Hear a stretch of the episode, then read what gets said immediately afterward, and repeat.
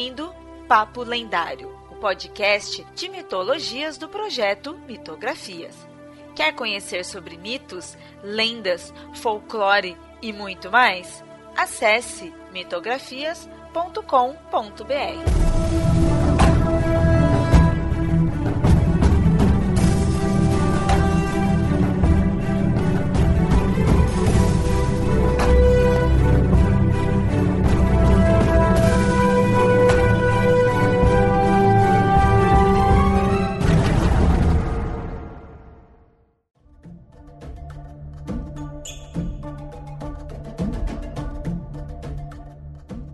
Muito bem, ouvinte, no Papo Lendário de hoje iremos focar numa única divindade grega, ou seja, será daqueles episódios onde, por maior que seja, com certeza não iremos abordar tudo, até porque não é qualquer divindade. Ela é a mais bela e mais amada, e eu diria até a mais perigosa deusa grega, Afrodite, a deusa do amor. E com isso, trouxe mais uma vez o Jota para a gente conversar mais sobre essa divindade.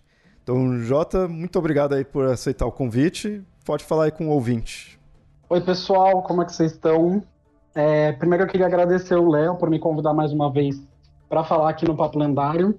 Quem ouviu o episódio do Herói Grego deve me conhecer, mas para quem não conhecer, eu me apresento. Eu sou o J. Oliveira, eu assino minhas pesquisas como Juarez Oliveira, para quem tiver interesse.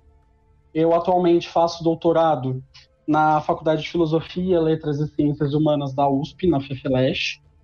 E justamente eu estou trabalhando com a representação de Afrodite em Homero, sob uma perspectiva teológica, né? A ideia é argumentar que toda e qualquer fonte uh, que a gente tenha pode falar religiosamente de uma divindade, a despeito de algumas correntes interpretativas que a gente tem na história da religião. E é isso, vim com esse papo super gostoso, é sempre muito bom falar de Afrodite, então eu espero poder aí contribuir para pro prazer e pra diversão de vocês também falando dela. Legal, legal. É, hoje o episódio vai valer a pena, assim, que é uma deusa com bastante conteúdo, então como falei aí pro ouvinte, não vai dar para falar tudo, mas vamos aí mostrar as curiosidades que a gente acha mais interessante, né, dessa deusa. E eu já começo a falar uma das coisas que mais me chama a atenção, que é uma coisa que eu mais gosto da divindade, é a origem dela, é a questão do nascimento dela.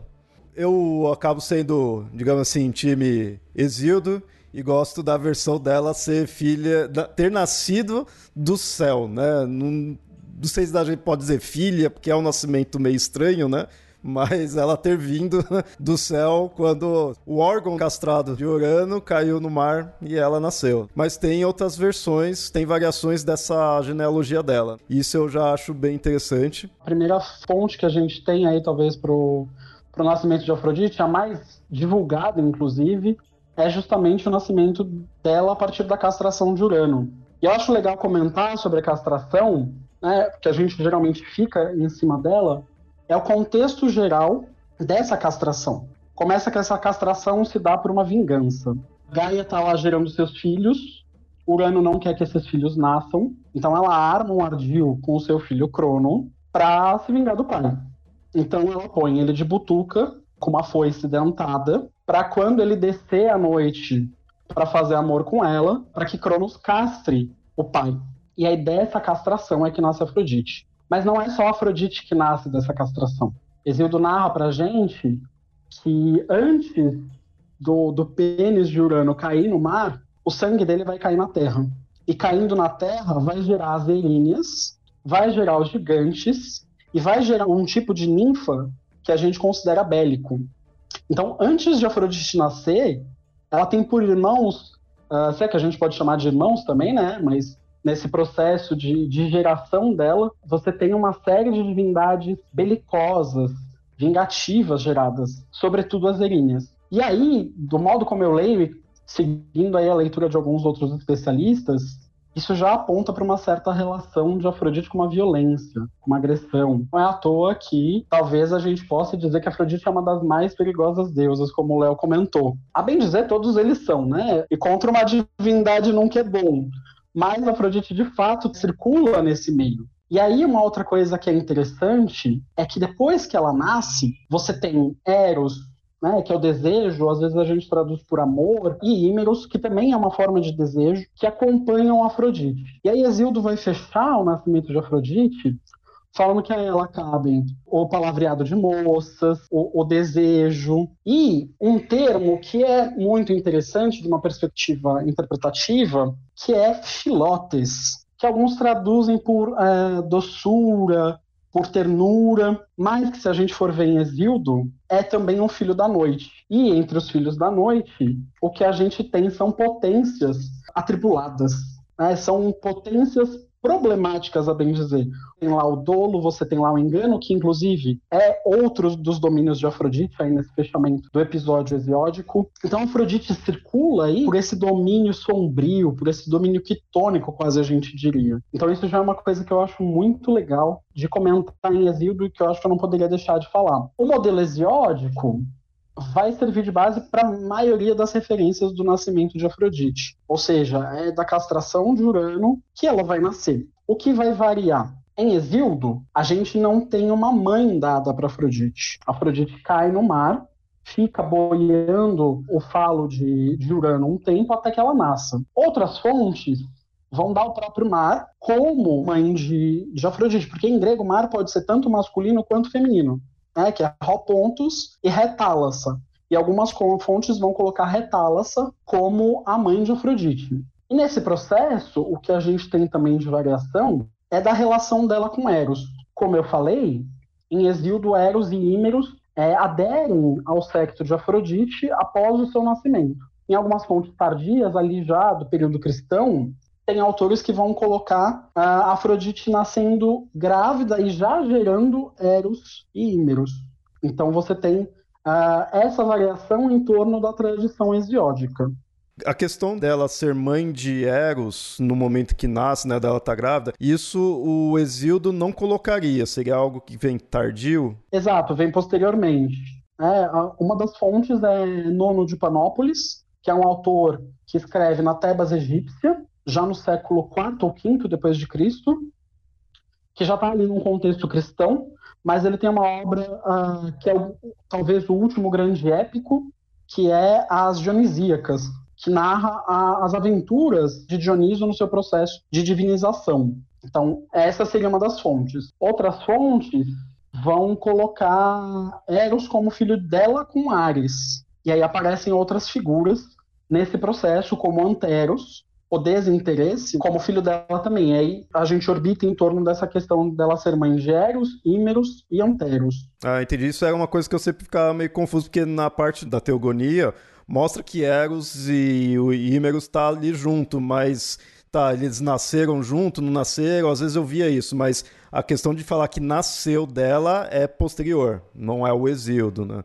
Isso, não é Exildo. Tanto é que em Exildo Eros já é contado entre as quatro divindades Sim. primordiais. Ele é, a bem dizer, a primeira força de união do cosmo. E aí, quando nasce Afrodite, por uma identificação, ele vai pro cortejo dela, né? Bom, e então, aí a gente mostrou a origem dela pela teogonia do Exíodo, que é o que eu acho mais legal, e eu vejo que dá uma, uma, uma, coisa que me chama atenção nessa versão é o fato dela ser, tipo, anterior aos principais, aos deuses mais conhecidos, né, aos, não é dos primordiais, mas está ali bem no início, está nos primeiros eventos. E quando a gente vai Isso. pro Homero, a gente tem ela como filha de Zeus e Dione. E acho que ele não mostra, tipo, uma origem assim, do parto dela, assim, né, do nascimento. Ele, ele mais é coloca só a genealogia. Ao meu ver, eu fico pensando se isso não é uma forma de colocar, ó, ela é Afrodite, ok, é o que todo mundo conhece, mas Zeus ainda tá acima dela. Não sei, me passa um quê disso. De fato, a gente tem Homero,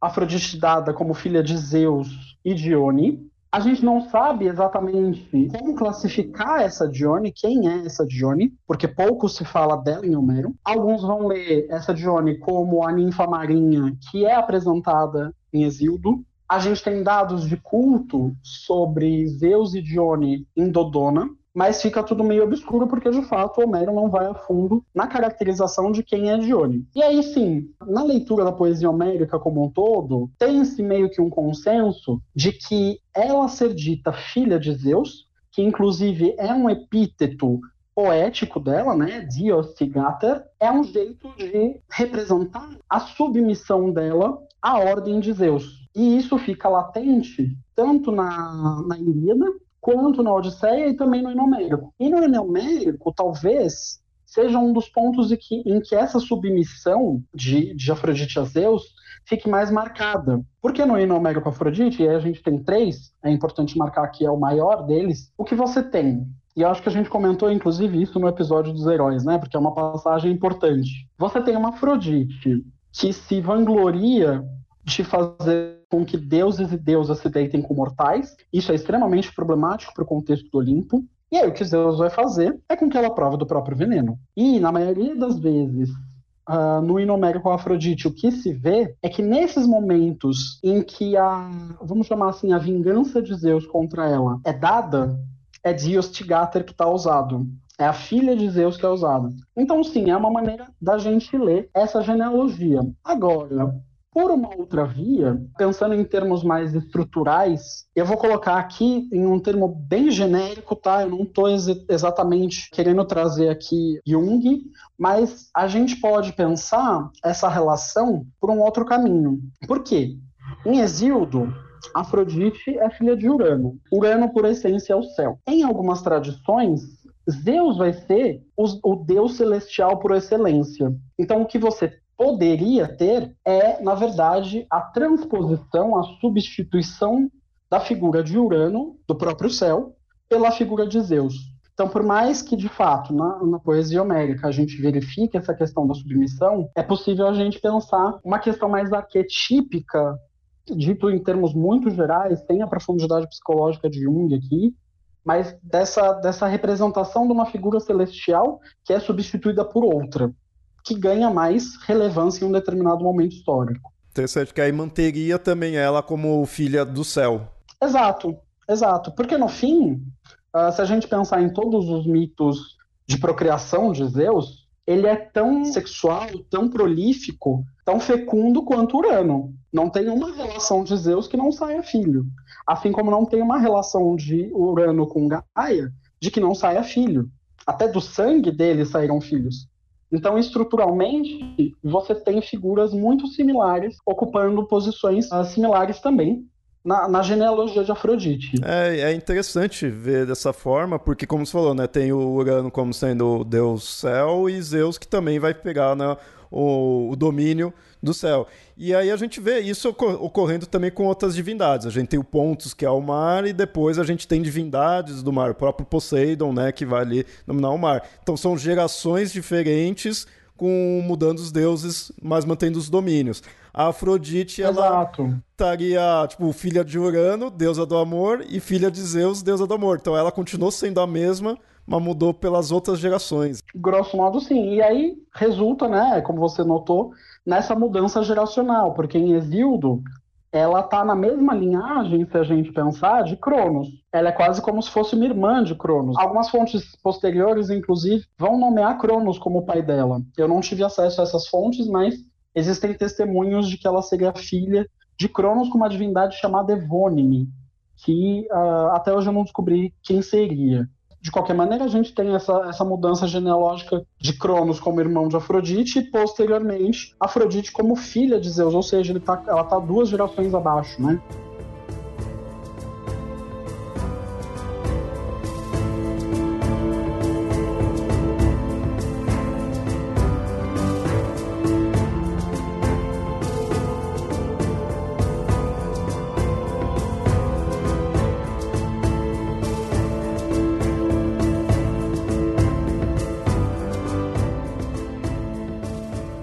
A gente falou da origem da Afrodite num que mítico, né, dentro das narrativas, mas é interessante também ver uma origem num que histórico, né, do próprio culto dela e quando se pesquisa, a gente vê muitas vezes falando, tem muito estudioso já pondo essa ideia de que ela tem uma origem fenícia, é, relacionada a deus Astarte, com isso uma origem suméria e babilônica, ou seja, reunir todos esses povos ali daquela região, próxima da, da Mesopotâmica e religiões próximas, que é relacionado a, a Astarte, a Inanna e a Ishtar. Isso é muito comum, falando dessa origem dela. Isso eu acho bem legal. E aí já fica uma indicação aqui de um livro, que é o Cantando Afrodite, do qual é focado né, na Afrodite. E aí ele cita muito dessa origem relacionada da Afrodite com a Ishtar o quanto a gente pode realmente relacionar isso ou não, isso é bem interessante. Eu gosto muito disso, porque tenho pesquisado muito de mitologia grega, mas a mitologia mesopotâmica também é outra qual eu sempre vou também. Então, fica nessas duas mitologias a mesma deusa, entre aspas, né, a mesma deusa transitando. Isso eu acho bem legal. Exato. E essa questão da origem, ela é bastante controversa. A gente não tem ainda em termos acadêmicos, um, um checkmate algo que fale assim, é isso e acabou. A origem oriental, de fato, é a mais defendida, porque é, é grosso modo, para qual a gente tem mais evidências. Então, é isso que você falou. A Afrodite teria vindo do Oriente em algum momento e se enraizado na Grécia. Esse processo ele é muito interessante porque ele não é um processo isolado. Ele passa por um intermediário muito importante, que é a ilha de Chipre. Não à toa, Afrodite é chamada de Cípria. E aí o que, que acontece? A hipótese é que os fenícios ocupam Chipre por um determinado tempo. No Chipre, você tem uma divindade local que já é identificada com Afrodite, muito embora em períodos mais remotos ela ainda seria tratada como senhora, como rainha, e só depois ela ganha o nome de Afrodite. E aí, por meio do Chipre, ela chega ao continente. Então, Chipre é um lugar muito importante. Você tem também a leitura indo-europeia, ou grega, se você quiser. O que, que essa linha vai advogar? Que Afrodite já estava em território grego, em um determinado momento ela foi levada para Chipre pelos próprios gregos, sobretudo pelos micênicos, e em Chipre ela recebeu traços orientais mas em essência ela seria uma deusa grega. Então são essas as duas correntes. Alguns destacam a, a teoria cipriota como uma outra corrente, mas ela está muito próxima da oriental, porque a oriental prevê o Chipre como um lugar de relevância no processo de entrada de Afrodite na Grécia. E aí os argumentos para cada um dos lados são vários. Para a leitura indo-europeia, vão trazer fragmentos de poesia, por exemplo, um fragmento de Safo, em que se invoca a Afrodite a partir de Creta. Você tem alguns templos no continente que são nomeados, apesar de já tardiamente, a gente está falando aí talvez do século V, do século IV, como dedicados a Afrodite, e alguns estudiosos jogam isso para trás. Então você tem uma disputa de narrativas aí. Mas eu particularmente sou mais adepto da oriental, porque ela faz mais sentido. Tem um documentário muito legal, uh, infelizmente eu acho que ele não está no YouTube, chama The Great Goddess of Cyprus, que é inclusive assessorado por uma estudiosa que infelizmente já faleceu, que é a Jaqueline Karageorgis, e ela fala de todo o processo cultural dentro do Chipre. Então, como no começo você tinha pequenas estatuetas de fertilidade, como depois disso você começa a ter esse contato com o Oriente, até que então Afrodite culmine né, nessa figura. E outro argumento para essa questão vem justamente da teogonia, porque o mito como é narrado na teogonia de Exildo parece muito o mito de Kumarbi. Você tem elementos muito próximos, a sucessão de Zeus e o nascimento de Afrodite, além de várias características compartilhadas entre Ishtar e Afrodite, uh, como a questão da sexualidade, como a questão da guerra, que geralmente quando se fala de Afrodite é muito colocado em segundo plano. Existe também um fato de que Nana, né, na epopeia de, de Gilgamesh, ela interage com Gilgamesh de uma forma muito íntima, da mesma forma como Afrodite interage, por exemplo, com Paris e com Anquises. Então você tem proximidades aí míticas e cultuais muito fortes. Um outro elemento legal que eu vejo ser pouco comentado é que no Oriente e Nana era cultuada pelo que a gente chama de um bétilo, que é basicamente um ícone de culto uh, não representativo, ou seja, não é uma imagem antropomórfica, zoomórfica ou qualquer coisa. É uma pedra, um meteorito cultuado como uma divindade. E no Chipre, ainda hoje, no Museu de Chipre, você tem um bétilo, que é uma rocha vulcânica, que era objeto de culto como representativa de Afrodite. Alguns é, estudiosos da linha do europeia vão falar: ah, isso aí é só, são só hábitos próximos. Nada indica que uma coisa derivou da outra. Mas fica sempre uma questão em suspenso. E aí a gente falou do inomérico, uma dessas especialistas que defende a origem indo-europeia é a Deborah Bedeker, que vai analisar a caracterização de Afrodite no inomérico sobretudo. E ela vai falar que a proximidade demais de Afrodite com figuras como a Aurora marcariam uma proximidade com a deusa indo-europeia da Aurora também.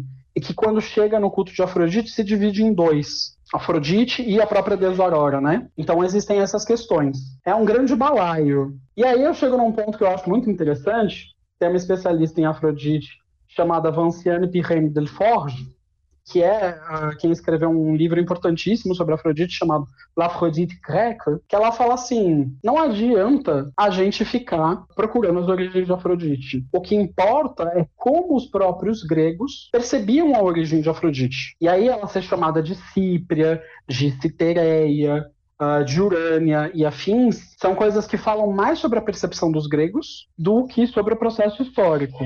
Então ela vai por essa via é bastante interessante. Inclusive, você já citou alguns epítetos. Eu acho que talvez ela seja uma das divindades com maior número, né? Não sei. Tô chutando realmente, né? Não sei, mas eu vejo muito, ou pelo menos, então, com muita ênfase nesses epítetos. A própria questão, já que é uma coisa que a gente iria abordar logo logo, é essa questão da Afrodite Urânia e Afrodite Pandemia. Já vi algumas análises pondo que elas são quase que divindades distintas no sentido do, do próprio estilo delas em si, da importância em si, tornando duas deusas, assim. Quanto à questão de epítetos, eu vou fazer a linha Glória Pires e dizer que eu não sou capaz de opinar, porque eu nunca consegui Uh, na verdade, eu nunca tive exatamente esse interesse de quantificar quantos epítetos Afrodite tinha em relação a outros deuses. Mas eu acho que uma coisa importante da gente pensar é que você tem aí em torno, pelo menos duas categorias de distinção de epítetos uh, que podem ser subdivididas. Então você tem os epítetos cultuais e os epítetos poéticos. Né? Então, por exemplo, filha de Zeus, Dios, Tigater, é um epíteto poético. Afrogeneia é um epíteto poético. Quando você vai para o culto, aí você tem o que a gente pode dizer serem os epítetos especializados e os epítetos locais e ou panhelênicos. Panhelênicos são aqueles epítetos que falam de cultos compartilhados pela Grécia inteira. Então, Cípria, por exemplo, seria um epíteto panhelênico, assim como Zeus olímpico é o epíteto panhelênico de Zeus. E aí você tem os epítetos locais, ateniense, Lócria, outras várias cidades e estados da Grécia. E às vezes até do temo, né, do povoado em que esse culto se dá. Então são muitos epítetos. Alguns deles se cruzam, alguns deles compartilham de, de características. Mas sim, a Afrodite tem muitos epítetos. E aí, falando de Pandemos ou de Pandemia e Urânia, né? A gente precisa ter em mente uma primeira coisa. Esses epítetos a gente pode chamar de tanto filosóficos e poéticos quanto cultuais. E a grande distinção que a gente tem acerca deles vem sobretudo do banquete de Platão. Porque lá na discussão sobre os amores, é, a figura de Pausânias vai distinguir dois Eros e duas Afrodites. Nesse processo de distinção, ele vai qualificar a Afrodite Pandêmia como a Afrodite do amor vulgar, ou seja, do amor sexual, do amor corporal. Ele vai caracterizar essa Afrodite também como a Afrodite do amor pelas mulheres e pelos jovens, e aí a gente tem que lembrar que em Atenas você tem o fenômeno da pederastia, que é a relação entre homens maduros e jovens imberbes, ou seja, sem barba, que não entraram então aí na, na puberdade. E para Afrodite Urânia, ele vai delegar as relações espirituais, vamos colocar assim, as relações da alma, e as relações masculinas desinteressadas. Isso é uma ênfase que ocorre no diálogo. Desinteressadas por quê? Como eu falei, ele associa a pandemia à relação com os jovens, à pederastia. O que ele distingue em relação à Urânia é que algumas relações com os jovens podem ser por interesses dos mais variados tipos, inclusive visando a corrupção desse, desses jovens por interesses políticos futuros. No aspecto de Urânia, essa corrupção não estaria colocada. Ou seja, Afrodite e Urânia ficaria mais próxima daquele amor idealizado que a gente tem. Quase o que a gente pode chamar de literalmente amor platônico. Seria isso que distinguiria os dois. Entendemos você tem a ideia de povo, né? Pan é tudo, todos, toda, e demos é povo. Só que esse povo pode ser gente, né, número de gente, ou ele pode ser populacho, vulgar, as pessoas vulgares, as pessoas comuns. Não à toa em algumas traduções, você vê a tradução de Pandemos como Afrodite comum, porque ela é de todos. Isso é uma realidade da filosofia platônica. Quando a gente vai para o culto propriamente dito, a coisa fica mais nuançada. E aí eu acho importante é, marcar essas nuances, porque se consagrou no imaginário popular que Afrodite Urânia é a deusa superior e que Afrodite Pandemos é a deusa vulgar. Então, a, deusa do, do, amor verdadeiro e do sexo. Mas essa não é a realidade do culto. A gente tem vários elementos que apontam para uma, uma questão mais global e até interseccionada. Por exemplo, o culto de Afrodite Urânia, segundo Pausanias, foi criado por Egeu, porque ele não estava conseguindo ter filhos. Nesse sentido, o culto de Afrodite e Urânia está relacionado às relações legais. Né? Legais no sentido de institucionais, reconhecidas publicamente, sancionadas e dentro de uma legalidade. E aí, nesse sentido, ela favorece tudo isso. Como ela pode favorecer também a união popular no sentido de unidade política. Quando a gente vai para a fundação do culto de Afrodite Pandemia, você tem pelo menos duas versões. Uma primeira versão é que Solon teria fundado esse culto com a intenção de dar vazão aos desejos da juventude ateniense. E aí ele estabelece prostíbulos na cidade de Atenas. Nesse prostíbulo ele coloca uh, mulheres para trabalhar e dos proventos desse prostíbulo financia o culto de Afrodite Pandemos. Até aí você pode falar para mim, Jota, mas tudo que você está me falando só uh, endossa o que Platão falou. A princípio, sim. Mas aí entra, por exemplo, a fundação dita ter sido feita por Teseu. Porque a fundação feita por Teseu, do culto de Afrodite Pandemia, se dá em função da união dos demos, né? Os demos são os povoados, os distritos, a gente pode pensar, do, da cidade-estado de Atenas. Em função da união desses povos, centralizados em Atenas, você tem a fundação de Pandemia. Aí você já tem um primeiro exemplo de como Afrodite Pandemia fala de uma unidade política, fala de uma coisa que a gente poderia chamar de mais elevada. É, eu acho que não tem nenhum povo que não, não considere a política e a união, a coesão social como um elemento principal. Por que, que isso não está com Afrodite Urânia? Isso está na mão da Pandemos. Porque justamente existe essa ambiguidade com a qual a gente pode brincar. E aí a gente vai para outras evidências. Né? A gente tem evidência de dedicação de um leque, por exemplo, por uma prostituta a Afrodite Urânia. Então você tem uma série de coisas aí que falam mais. Por exemplo, em Corinto, você tem uh, o que seria dito uma prostituição sagrada. Essa questão da prostituição sagrada também é tão debatida quanto a questão das origens. Alguns defendem que existia, outros defendem que não. As fontes são escassas para a gente defender isso. Elas dependem de uma interpretação um pouco herodotiana também da coisa, que faz um paralelo com costumes orientais. Né? Ele fala que existia essa prostituição sagrada no Oriente. E aí uma coisa importante dessa prostituição, ela não era dedicada a Afrodite Pandemos, ela era dedicada a Afrodite Urânia. E aí o que a gente vê é que isso vai se cruzando. Você tem imagens de Afrodite, Pandemos e Urânia no mesmo templo. Então a coisa é muito mais ampla do que Platão parece caracterizar. Legal, legal. Realmente não imaginava Sim. que era amplo desse jeito. Quando a gente vai pela via literária, Platão fez escola, porque muitas fontes literárias vão reiterar o que Platão diz. Mas quando você verifica as realidades de culto, as nuances aparecem. Tem uma, uma tentativa de distinguir os tipos de culto que são feitos às duas. É, então, por exemplo, no banquete de Xenofonte, se fala que os sacrifícios Afrodite Pandemos são mais relaxados que os sacrifícios Afrodite Urânia. Porque, em tese, para Afrodite Urânia, não se fazia libação, né, é, oferta líquida de vinho. Se fazia oferta de água misturada com mel.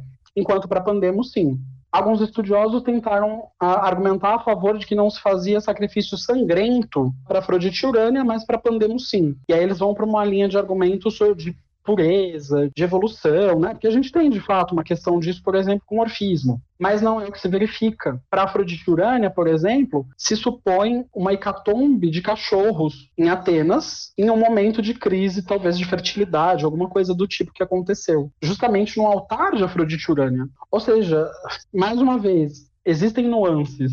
A coisa não é tão preto no branco assim quanto Platão faz parecer. Parece que pegou o conceito do Platão e foi, tipo, esmiuçando e foi vendo que é muito mais complexo, né? Sim, Exatamente. Bem legal, isso eu não fazia ideia. Eu fazia ideia só dessa diferença dos dois epítetos, né, ali, que eu sabia que colocava como bem distintas, né, em alguns momentos, mas não imaginava toda essa complexidade. Bem legal. Quando a gente entra nessa questão do culto, a gente tem muitas camadas. Você tem qualidades de divindade, da divindade que às vezes são relacionadas a outras. Por exemplo, falando para a gente continuar nesse registro da Urânia e da Pandemos, ou da pandemia, né? Não estranha porque eu vou, eu vou trocando os nomes. Outro dia escrevi num grupo, ah, porque Afrodite pandemia, não sei o quê. Afrodite da pandemia? Falei, não, gente, pandemia, pandemos. é, justamente, a ideia de pandemia é a que pega a todos, a que abrange a todos, né? Enfim, é, e aí a gente vê essas nuances. Por exemplo, tem um título que pode ser de Afrodite, a gente não sabe ao certo também, que é Hegemone, que é a líder, a condutora. E esse epíteto está subordinado, né, parece estar subordinado ao culto justamente de Pandemos. E não é condutora no sentido necessariamente de iniciação sexual, embora isso também faça parte, mas no sentido de governanta de um povo. Então, é, entrar em epíteto é um universo pesquisei um pouquinho algumas coisas assim, dos epítetos. Nossa, é, eu, eu, nem fui muito a fundo, porque aí já entrava na parte do grego, do idioma em si. Eu falava, não, aí já não é comigo, aí não tem como. Mas só pela quantidade, tudo é um mundo à parte.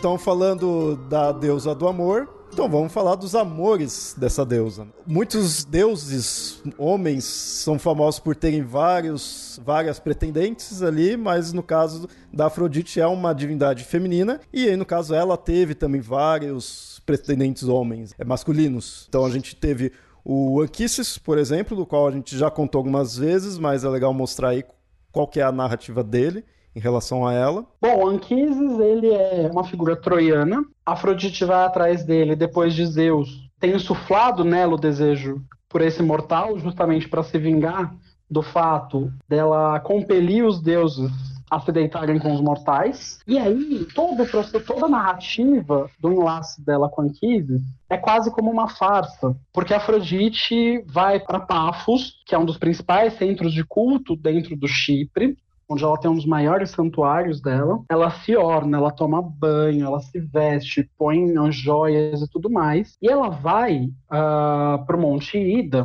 disfarçada de menina, de uma menina virgem, indômita. Nesse processo de ida, ela cruza com vários animais nos quais ela insufla desejo e eles vão copular. E aí, quando ela chega no Anquises, ele fala: Nossa, você é linda demais. Você só pode ser uma deusa. E ela brinca, né? Eu sou só uma pobre mortal que foi tomada do couro por Hermes e trazida aqui para me casar com você. E se eu sei a sua língua é porque a minha ama me ensinou. E aí ela seduz ele, eles consumam o desejo, e quando Afrodite acorda, ela já acorda em todo o seu esplendor de deusa, e Anquises acorda morto de medo porque ele reconhece que ela é uma deusa. O Inomérico diz que a cabeça dela tá tocando o teto. Imagina a magnificência dessa deusa. E aí ela fala: "Não tema, eu estou grávida de você. Esse filho vai se chamar Enéas, porque ele é uma vergonha e uma dor para mim. Inclusive, essa é a etimologia que se dá para o nome. Mas você não vai contar para ninguém que esse filho é meu. Ele vai ser criado pelas ninfas quando ele tiver uma determinada idade. Elas vão trazê-lo para ser cuidado por você, mas se você contar para alguém, você vai morrer fulminado por um raio de Zeus. E ele fala: "Não, não, tá tudo bem". O que é curioso, porque quando a gente chega na Ilíada, todo mundo, absolutamente todo mundo, sabe que Enéas é filho de Afrodite. O que aconteceu a gente não sabe, mas todo mundo sabe. então, assim, na história da deusa, como a gente já comentou, esse é um mito interessante para a gente pensar a colocação de Afrodite justamente nessa ordem de Zeus. Geralmente, sobretudo com as deusas, né, a gente tem quatro hinos homéricos maiores, são o Afrodite, a Apolo, a Hermes e a Deméter. As figuras femininas geralmente apresentam uma grande ameaça ao reinado de Zeus enquanto as figuras masculinas, que são Apolo e Hermes, são quase figuras aliadas, figuras que devem ser incorporadas logo. As deusas são quase por via da prevenção. Outros amores que a Afrodite teve, no caso aí foram Hefesto e Ares, e aí no caso eu digo os dois juntos porque realmente tem uma relação aí desse, desse relacionamento conturbado. O mito se consagrou para além de Homero. Em Homero que a gente tem é a suspeita de Hefesto de que Afrodite o esteja traindo. Então ele simula, e veja que tem muitas farsas, né, entre os deuses. Então ele simula uma viagem, ele deixa a cama dele preparada com o que o poema diz serem correntes inextrincáveis, ou seja, impossíveis de se abrir. E então Ares e Afrodite vão para a cama. Logo as correntes os prendem e Hefesto chega, avisado sobretudo pelo Sol. E aí os deuses vêm para ver isso, se diz que as deusas ficaram no Olimpo por conta do, do pudor, e começa uma grande questão, né? Porque Festo tá ali ultrajado, que foi traído, tá pedindo a devolução do dote que pagou por Afrodite. Enquanto isso, estão ali Apolo e Hermes conversando. Hermes está assim encantado com a cena, se deleitando com aquilo. Fala para Apolo: "Ah, meu caro, você não ficaria preso em correntes 10 mil vezes mais fortes do que essa para deitar com a dourada Afrodite? E Apolo fala, pois é, não é? E aí, no fim, a coisa se resolve com Poseidon prometendo restituir né, seu fiador aí de Ares. E aí, quando Hefesto solta os dois, Ares vai para o seu templo, Afrodite vai para o dela, morrendo de vergonha. E aí, o que eu acho importante da gente comentar desse mito é que, apesar de, como eu falei, ele ter sido propagado posteriormente, nem sempre Afrodite é esposa de Hefesto e nem sempre ela é esposa de Ares. Né? Na Teogonia, por exemplo, ela é relacionada sobretudo com Ares. Na Ilíada, ela é relacionada sobretudo com Ares e não se fala de Hefesto. Hefesto vai aparecer na Odisseia. O que é interessante, né? Porque a Odisseia fala do risco de um marido chegar em casa sendo traído sobretudo ali no do canto 9 ao 11 da Odisseia, você tem vários paradigmas de traição para Odisseu. Quando ele desce para o Hades, ele encontra Agamenon e Agamenon fala: "Cuidado quando você chegar na tua casa. A tua mulher pode estar mancomunada com outro para te fazer mal, ou enfim, só te traindo". E aí depois você tem o canto dos amores de Ares Afrodite. E aí ele chega em Ítaca preparadíssimo, né? Com, com o conselho de Atena, se disfarça, faz o desafio do arco e flecha. Então, essa história é paradigmática. Ah, mas é só uma história literária criada para esse contexto? Não. Ela é um mito apropriado pela narrativa épica para dar um exemplo. E a relação de Afrodite com Ares e Hefesto é muito interessante, porque Hefesto é um deus ferreiro e ele é um deus manco. E aí eu aproveito para destacar que geralmente a gente fala manco, as pessoas já acham que é feio. Por definição, todos os deuses são belíssimos, seja Ares, seja Hefesto. Só que esse processo de Hefesto não é só um processo de metalurgia pura e simples. Hefesto é quase um deus feiticeiro. Ele, em algumas outras fontes, ele está relacionado aos Teuquines, que são ferreiros mágicos. Então, você tem uma, uma nuance, e aí a gente lembra que Afrodite, por exemplo, na Ilíada, é relacionada ao seu questos e mas, o seu, o seu cinto, né, decorado, onde estão todos os poderes encantatórios mágicos do amor. Ou seja, essa relação dela com ele fala sobre esse processo artístico, sobre esse processo encantatório, que é não encantatório só em termos mágicos, mas também visuais, né, o encanto da visão. E com Ares, é esse furor que o desejo insufla nas pessoas. É, é, é, essa paixão com que as pessoas vão atrás daquilo que elas querem. Porque Ares é isso, né? Ares é esse furor. Legal, pô, dessa forma, porque aí vai além do, do superficial que muitas vezes é, o pessoal vê como assim, ah, é só uma narrativa de traição, onde Afrodite estava com um deus feio, né, dito assim, e preferiu então ficar com o que é mais viril. Você pode resumir, resume só como isso. É, vai muito além. É, se a gente pensar por outras vias, Hefesto e Ares compartilham um universo. Hefesto é o deus ferreiro. O que, que um guerreiro precisa para lutar? Ele que faz as armas né, para os guerreiros. Exato, e Afrodite está no meio dessas duas figuras. Na abordagem estruturalista, uma das coisas importantes para a gente refletir sobre os deuses é pensar justamente nessas relações que eles estabelecem entre si, tanto de aliança quanto de oposição. A gente precisa pensar um pouquinho além do óbvio às vezes. E é muito legal esse exercício.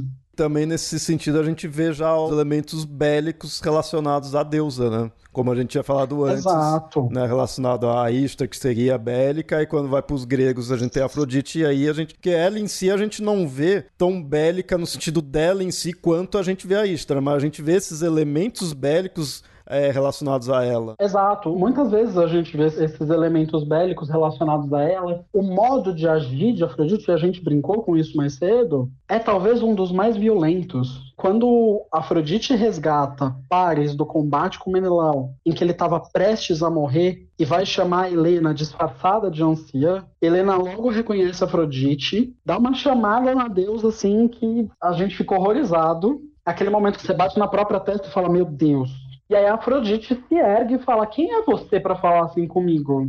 Lembre-se de que você tem o meu favor. E se eu tirar esse favor, eu posso te fazer mais mal do que eu te faço bem. Isso é uma forma de, de violência. E a Ishtar do Gilgamesh, ela vai por vias muito parecidas com o Gilgamesh. Ela desafia ele. Lógico, isso vai se manter sempre? Não. No culto você tem uh, cultos relacionando Afrodite a Ares.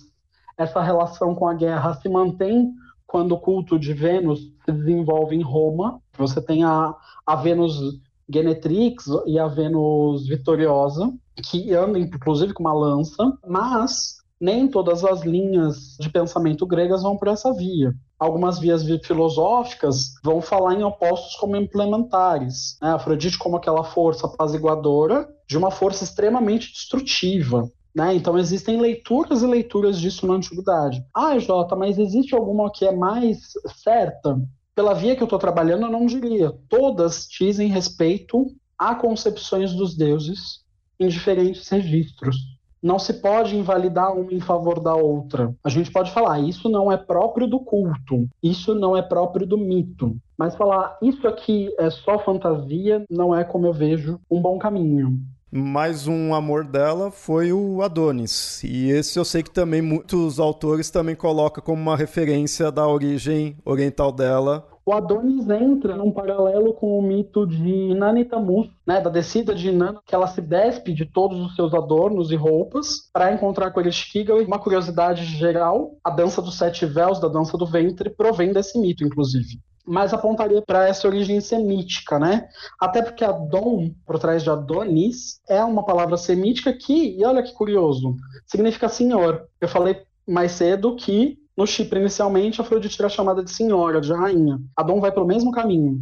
Eu vou contar um mito primeiro, e aí depois eu discuto um pouco dessas questões em torno dele. Bem, um dos mitos mais uh, propagados em relação ao amor de Afrodite com Adonis é aquele em que a mãe de Adonis, chamada Esmirna, em tradução Mirra, é impelida pela deusa que está se vingando dessa moça por não lhe prestar culto e faz com que ela se apaixone pelo próprio pai. Apaixonada pelo próprio pai, ela espera o cair da noite, vai se deita com ele e antes de amanhecer, ela sai. Até que um belo dia o pai descobre que quem é a mulher que estava se deitando com ele e sai em perseguição dessa moça. Ela já está grávida do pai a essa altura, justamente de Adonis. E nessa perseguição ela pede aos deuses que a escondam do pai, para que ela não morra e, sobretudo, para proteger seu filho. Os deuses transformam então na árvore de mirra, né, que é uma árvore tipo pinheiro que escorre seiva. Por isso você consegue fazer o incenso. Algumas versões vão dizer que depois de nove meses a criança simplesmente sai dessa árvore, que é a mãe dele. Outras vão dizer que um javali fende a árvore e faz com que o menino nasça, mas de qualquer maneira ele nasce. E logo que ele nasce, Afrodite vai acudi-lo. Afinal, ele nasceu justamente de uma relação patrocinada por ela. E ela logo se encanta com o menino porque o menino é belíssimo. E para guardar o menino do encanto público, ela vai até Perséfone e fala: Olha, eu resgatei esse menino aqui, eu preciso que você esconda ele aqui no submundo até que ele cresça e possa viver. Pois bem, Persephone o acolhe de muito bom grado e se apaixona por ele também. E aí, quando as duas começam a disputar, alguma coisa muito parecido com o mito de Deméter e Perséfone e Hades, a questão chega aos pés de Zeus. E Zeus arbitra, como arbitrou também o caso de Deméter, Perséfone e Hades, em favor de que um terço do ano Adonis ficaria com Afrodite, um terço do ano ele ficaria com Perséfone e o outro terço ele ficaria com quem ele quisesse, se ele quisesse. E óbvio, ele escolhe ficar com Afrodite. Então, grosso modo, esse é o mito. O que, que esse mito fala pra gente? Ele fala pra gente também de um culto de mistérios, de novo, num molde muito similar ao que seria talvez os, os mistérios de Eleusis, e esse culto de mistérios se situaria no Chipre. Então, uh, se celebraria a descida de Adonis para ficar com Perséfone, e aí nesse mitologema fica ausente a figura de Hades, e aí na primavera ele volta, assim como Perséfone voltaria na Grécia, para a vida.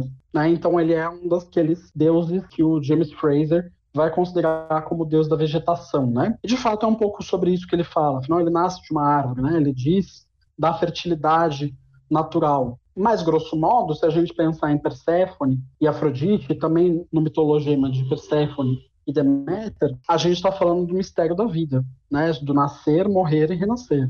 Então, você tem essa questão lá no Chipre. No Chipre, onde é a parte mais da Afrodite bem relacionado com parte mais oriental mesmo. E é onde tem essa ligação. Exato. Com a questão da Ishtar, com a Inanna. Adonis é conhecido na Grécia, na Grécia continental. Safo lamenta Adonis uh, em um dos seus fragmentos, né? Pra gente é fragmento, pra ela não era. Mas tem um lamento por Adonis lá. Mais tarde, eu já não lembro o século, eu acho que é 3 antes de Cristo. Uh, faz um tempo que eu li esse poema, que é um lamento por Adonis, escrito pelo poeta Bion.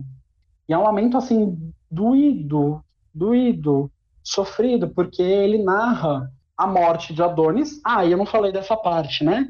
Adonis morreria depois em função de um ataque de javali. Algumas versões vão dizer que esse javali era Ares, enciumado de Afrodite. Outros vão dizer que era Ártemis. Mas, de qualquer maneira, Adonis morre. E é quando Afrodite fica sabendo da morte de Adonis, ela sai correndo em disparada para socorrer ele. Nesse processo é que as rosas que antes eram brancas se tornariam vermelhas com o sangue de Afrodite e da morte de Adonis, Afrodite cria as anêmonas, que são um tipo de flor efêmera. Né? Ela morre muito fácil. E aí a gente volta para o continente, né? Então Safo fala de Adonis em um dos seus fragmentos. E você tem em Atenas uma celebração dos jardins de Adonis. As Adônias constituem um festival celebrado pelas mulheres, lamentando a morte de Adonis.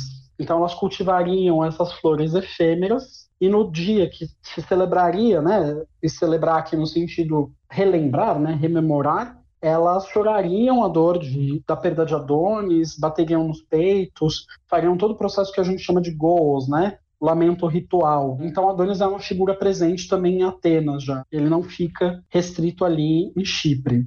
Teria algum outro mito, alguma outra narrativa ou algum outro amor referente a Afrodite que você queira trazer, que você acha interessante? Olha, Afrodite é uma deusa quase similar a Zeus em relação de amores, né? Nem tudo a gente tem mito narrado, mas, por exemplo, com Hermes, ela daria luz ao hermafrodito, e aí, aí a gente vai para uma outra figura que talvez com Adonis, talvez com Zeus, ela dá, ou Dioniso também, ela daria luz a Pan, Pan seria um filho dela com um desses três deuses. Mas eu acho mais legal, né? Porque as genealogias são muitas, né? Com, com Ares ela tem a harmonia, Deimos e Phobos, que é o pânico e o terror. Mas tem um que geralmente escapa um pouco, mas que eu acho muito legal, que é a relação dela com um, uma figura marinha chamada Nereid que seria, grosso modo, o caramujo hoje, né? Com que a gente entende ser o caramujo. Afrodite teria sido gerada no mar, e no período em que ela ficou gerada no mar, ela teve esse amante, Nereis. Até que em um momento Zeus requer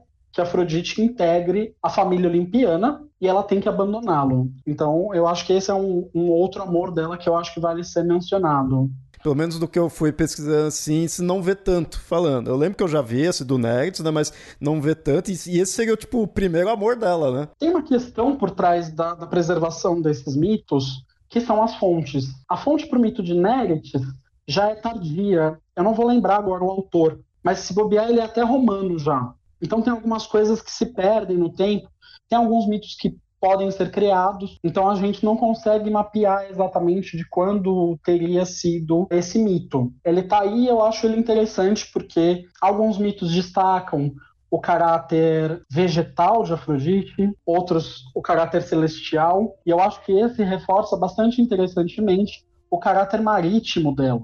Né? Além do próprio nascimento, que já é o suprassumo do marítimo do que a gente possa esperar, né? Eu acho que esse marca mais ainda porque ela tem um amor ali no mar.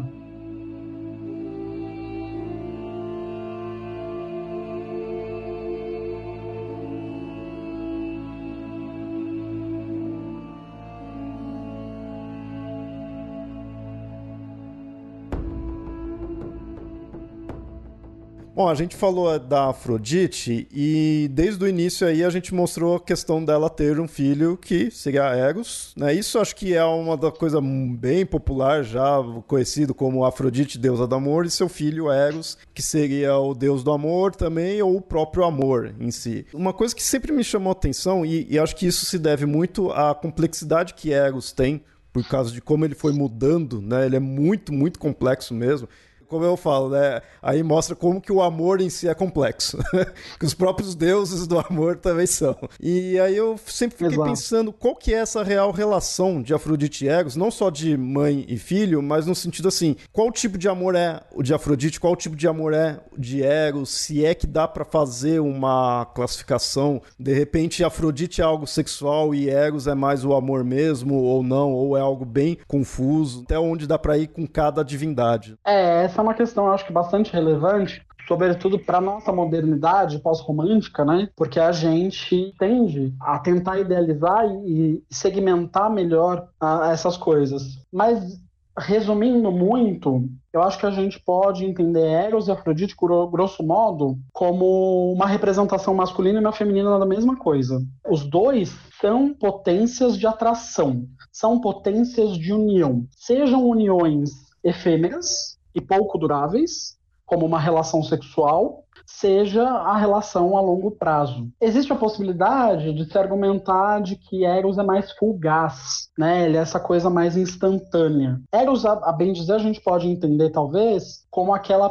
como amor à primeira vista, vamos colocar assim, né? Como aquele desejo que te toma e que te domina, né? Ao qual você não consegue resistir e que uma vez consumado se vai. Mas a partir do momento que esse desejo se desenvolve, ou talvez a gente possa dizer, é, dizer se repete, ele pode se tornar mais duradouro. E aí ambos entram num sentido de favorecer essa longevidade dos relacionamentos. E aí a gente pode pensar nos modos de ação dos dois. Via de regra, sobretudo na poesia, Eros age sobre o olhar. É olhando que a gente se atrai. Né? Por isso que na cena de sedução de Afrodite, por exemplo, é, de, de Afrodite com Anquises, ela se adorna, porque se adornar é construir o visual, é fazer essa imagem que vai entrar na cabeça, uh, na mente, no, no corpo da pessoa, se fixar, né, chamar a atenção. Então, essa é a primeira coisa.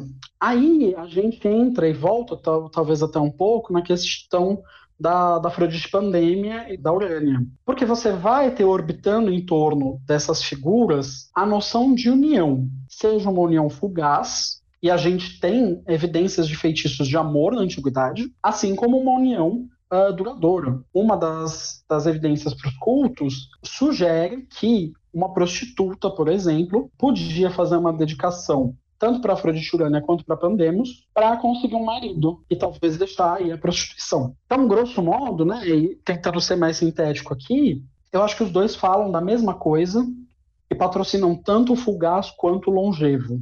Os dois regem a união, seja a de pequena duração, seja de longa duração. Aí me surgiu uma dúvida, então. Para os gregos tem várias palavras que aí atualmente a gente traria como amor, questão lá de, acho que é filia e tem uns outros. Esses outros também estariam uhum. sobre o poder de, o domínio de Afrodite ou não? É, aqui eu acho que antes da gente discutir isso, preciso fazer um, um adendo, né? Eu devia ter começado por ele, que é o fato de que quando a gente fala de amor, a gente tem que entender amor um pouco culturalmente. Né? Porque hoje a gente ama de uma determinada maneira. Uh, o amor no século XIX era outro e na antiguidade também. Quer dizer que o sentimento não é o mesmo? O sentimento talvez até seja, mas o modo de lidar com ele e o que ele implica são coisas diferentes. E aí, falando dessas figuras, né? Eu falei do Filotes, que alguns traduzem por ternura, mas que pensando ele como uma figura da noite, é uma figura de falta, é uma figura de ausência. Eu entendo Filotes quase como que carência, né? No sentido de carência mesmo. Eu tô carente de, de, de alguém para deitar comigo, eu tô carente de um cafuné, eu tô carente. Isso seria é, algo tô, ruim, tô... né, ali, que vai te trazer uma angústia. Isso, eu estou em falta. E, grosso modo, Eros e Ímeros também operam por aí, né? Porque eles falam de uma falta. Então, existe essa questão. Quando a gente vai para os filotes, que a gente traduz por amores, né, eles são essas forças que orbitam e que agem sobre o ser humano. É quase que um desdobramento de Eros. Justamente é o plural de Eros, né? Então, eles são essas figuras. E, grosso modo, eles fazem parte, de, a gente pode entender eles como parte do cortejo, né? Ou do secto, ou do universo de atuação de Afrodite. Então, eu diria que sim, né? Como eu falei, em Exildo se diz que Filotes e Apate e o engano são da parte de Afrodite. Então, essas coisas que movem pelo desejo, movem pela ligação, e é uma palavra importante aqui, talvez seja mixes, né, de miscigenação, de mistura, seja um termo interessante para a gente pensar isso. E a gente volta de novo, só para reiterar isso, a, a pandemia e a Urânia. A ideia por trás delas, né, seja no âmbito político, seja no âmbito sexual, é promover a união de pessoas. Então, eu acho que é por aí. É bem complexo. Tem bastante coisa, Sim. sabe?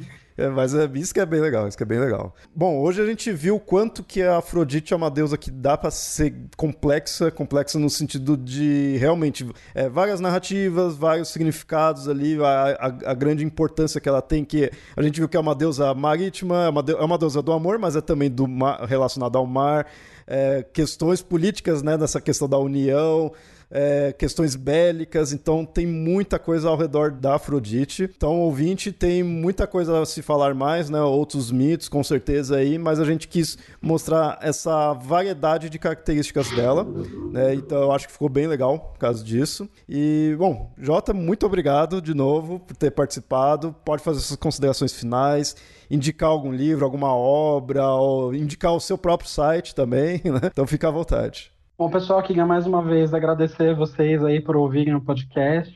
Deixo a recomendação de ouvirem também o meu episódio sobre os heróis gregos. E eu quero deixar o convite para vocês conhecerem o meu trabalho que eu tenho dedicado passo a passo, a, a passos de, de, tartaruga um pouco por conta da, da, vida acadêmica, mas que eu venho aí tocando desde 2012, que é o meu site, que é o www.afrodision.com. Com esse nome vocês também me acham no Instagram, que é afrodision. E é um site que eu tenho tocado com muito carinho. Tem alguns textos que tangenciam questões que eu já trouxe aqui hoje para vocês. Estou planejando um tesauro, que é uma enciclopédia de citações de Afrodite na literatura grega antiga. Então, estou começando aí com Exildo, vou colocar Homero, depois vou passar pelos trágicos, Platão. Enfim, é um trabalho para a vida. Então, eu convido vocês a acompanhá-lo e, querendo me escrever, podem me escrever, contato.afrodision.com. Vocês encontram lá no site também formulário. E de indicação, em português, a bibliografia é um pouco mais escassa, mas fica a recomendação aí do livro que o Léo comentou, que é o Cantando Afrodite, publicado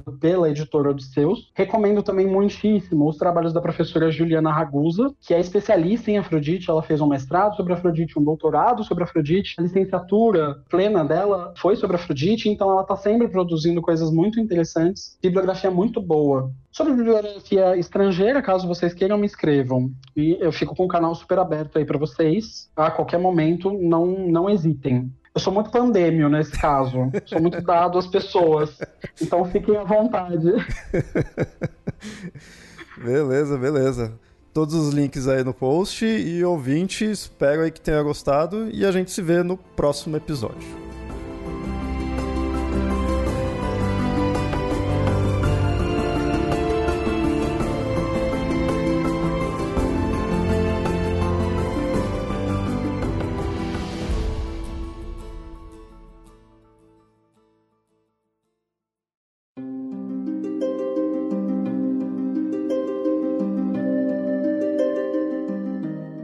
Bem, ouvinte, gostou do programa? Se você está chegando agora, assine nosso feed. Você encontra o Papo Lendário em qualquer agregador de podcast, inclusive no Spotify. E fique de olho em nossas redes sociais. Lá sempre divulgo quando sai novo conteúdo, seja no podcast ou mesmo no site. No Twitter e no Instagram você encontra como mitografias e no Facebook estamos como Papo Lendário.